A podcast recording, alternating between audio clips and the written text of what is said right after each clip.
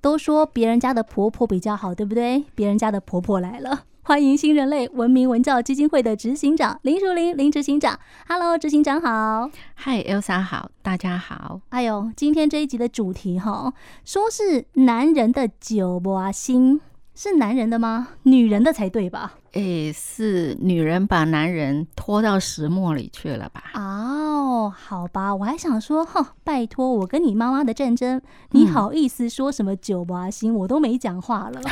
哦，结果原来意思是我们把你拖进来了，对，但你好意思这样子说吗？我们两个还不是你造成的，谁拖谁？其实有时候站在男人立场，他一定会觉得非常的委屈。哦，站在女人的立场，女人更委屈。所以这件事情到底该怎么看？我觉得各自退开远一点点来看，或许会稍微客观一点点。哦，好啦，所以我是不客观的那一 个。我们来看看到底怎么样才可以让三方，哎，很有趣哦，两个人的战争，但是牵扯的是三方或是四方或是更多的人。对，而且有时候我们在面对自己解决不了或者是化解不了的问题的时候，难免就会想要找个人来支撑自己，那当然啦、我要找援军啊呢、对，或者找罪魁祸首。其实我觉得。为什么两个男人彼此之间并没有这么严重的战争，但是两个女人常常就会有这个问题？对，所以才老是给女人贴上了难搞的标签。哎，可是有时候难搞的真的不是我们，我们也不想这样子啊。对，或许我们从另外一个角度来思考问题：为什么女人，尤其是婆媳这件事情，当我们面对这个冲突的时候，我们很容易就会把男性给拉进来。我是觉得有时候我们把他拉进来，纯粹是我想要让对方可以理解我的困境，嗯我的处境嗯，或者是让他知道他应该要支持我。但是这样子的动作真的有帮助吗？还是把事情弄得更混乱、更难解决？从刚才你说的两个人战争扩展变成三个人、四个人、五个人、六个人，嗯嗯嗯，然后变成全家人的混战。嗯，嗯，其实站在被围剿的那个男人的立场，他常常会觉得我其实是蛮无辜的。为什么你们战争，而我是那个炮灰？哦，这种就嗯是联合次要敌人打击主要敌人了。 到底谁是那个主要敌人？ 对好像被模糊掉了，对不对？所以，呃，今天执行长要跟我们讲的，其实虽然说是婆婆跟媳妇之间的战争啦，但我们也总是会不小心的波及到，或者是我们觉得应该要让别人知道。嗯 所以，当今天有别人被拉进媳妇跟婆婆之间的战争的时候，这个被拉进来的人，他应该怎么做，才可以阻止这一场战事继续的蔓延？对，这个才是关键。我们就算谈再多婆媳之间面对的挑战或者是冲突，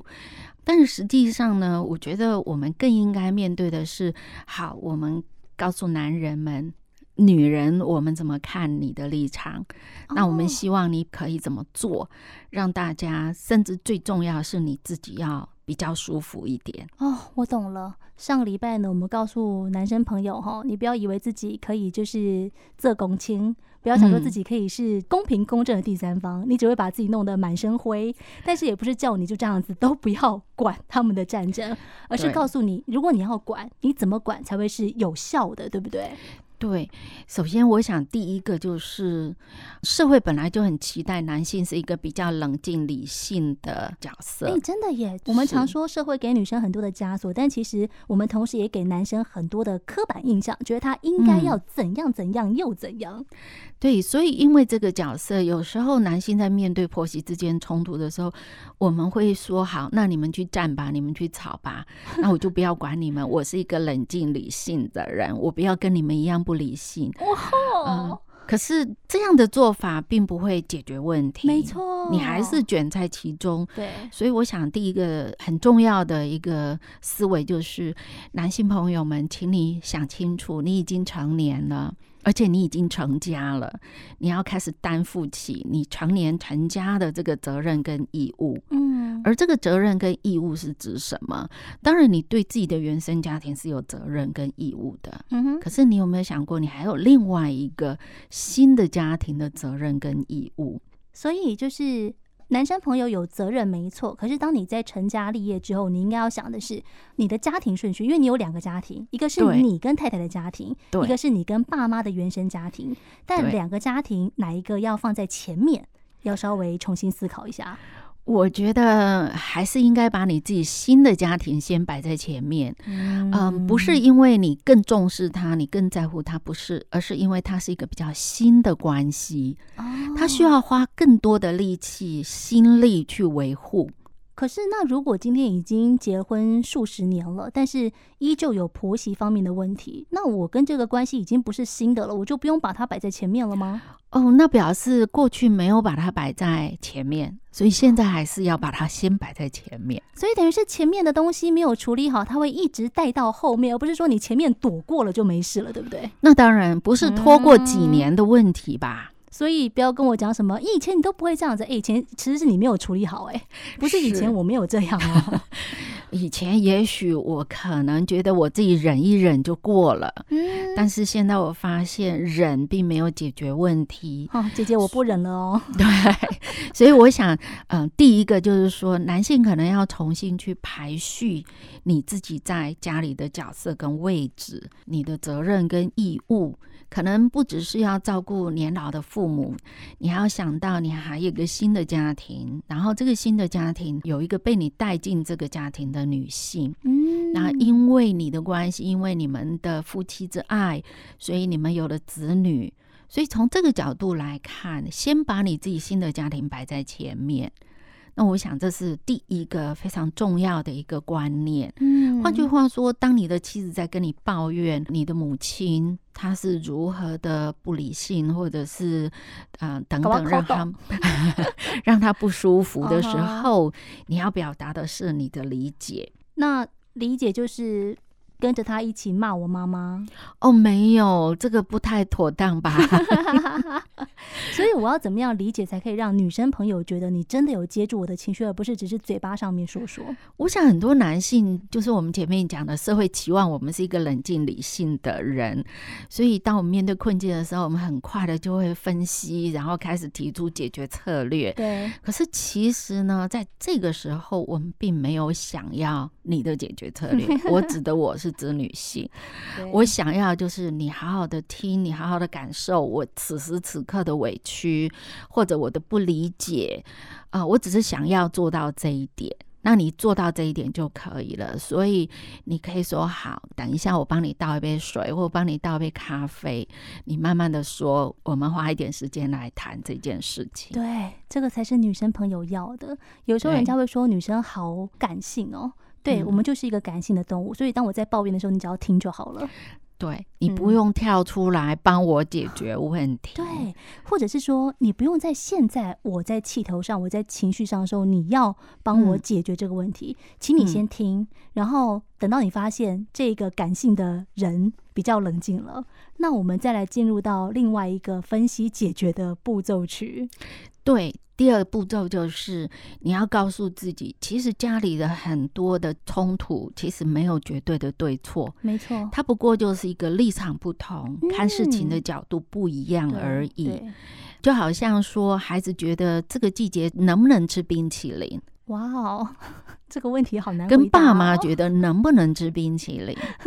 一定是不一样的，对吧？没错，就像今天出去要不要穿外套，你的感受对跟爸妈的感受绝对不一样。没错，所以我们就曾经碰过那个小孩坚持他不要穿外套，嗯，那爸妈就说这个天气还是会变化，你就是得穿。最后变成什么呢？变成孩子不穿，爸妈说你不穿我就不送你去学校。我我的天呐、怎么把学校当成我们的筹码？哦，哎，对耶，如果是一个不爱上学的小孩，那我每天都给你上演一场这样的戏，我就可以不用去学 校。没错，对，所以我想，其实很多事情是不同的角度。嗯，那你不要那么急着面对他们的冲突的时候，那么急的就跳出来去判断是非对错。当你在判断是非对错的时候，很显然你这个假设就会得罪两方人马。哦，真的耶，因为今天你支持我，另外一方就不高兴；你支持对另外一方，我就不高兴。那如果你真的选择了一个最安全的答案，那你两边都得罪 了。所以妈妈跟老婆同时跌到水里，你到底救谁？我先救我自 己。哎呦，事先把他们两个都教会游泳。对啊啊，，各嗯自救自己。第三个就是，我觉得男性虽然被期望冷静理性，但是你也是有情绪的，没错，只是很大部分的男性会否认或者压抑自己的情绪，嗯，然后压到压不住的时候，换他离家出走。对，或者只能哀怨的唱“男人真命苦”哦，其实我觉得，在面对这个情绪，呃，双方这些很难解套的事情的时候，你也要学会照顾你自己。嗯，当你把你自己的生理跟心理照顾的好的时候，你对于他们之间的冲突，你也比较有耐性去听，哇比较能够忍受。哦，我说的这是真的。嗯，我的意思嗯就是说，其实很多人会觉得很烦躁，甚至立即跳出来说：“够了，你们不要再这样了。”其实是因为他心里也不安稳。对，他也觉得烦了，而且有时对候男生在旁边看就会知道你们到底在吵一些什么，就是吵一些无意义的东西。是对，但是如果你可以静下心来，或许你就会听出一些蛛丝马迹。啊其实这些蛛丝马迹，说老实话，没有什么了不起的。但是你如果不能静下来听，显然就算他们不把你拉进去，你也会把自己掉进去。哦，真的，所以嗯，怎么样先安抚自己？在你面对这些情况之前，你可能要先做一点功课，了解自己的情绪，了解自嗯己对这些事情的期待。有时候我们是期待他们两个都闭嘴，所以你看，从婆媳两个人的战争，我们可以讲到大家要照顾情绪，尤其是照顾好自己，这个是蛮有趣的。过去我们在说照顾自己的时候，可能都是从很多的女生角度出发，觉得你要先照顾好自己，你才有办法照顾好别人。但嗯执行长也特别强调了，不是只有女生有情绪，男生也是有的，只是男生没有那么习惯把这些苦挂在嘴上。所以，男生嗯朋友们，当你今天如果也是一个九八星的时候，哈，记得把自己照顾好，你才有余力去照顾你新的家庭，还有你的原生家庭。谢谢执行长。谢谢。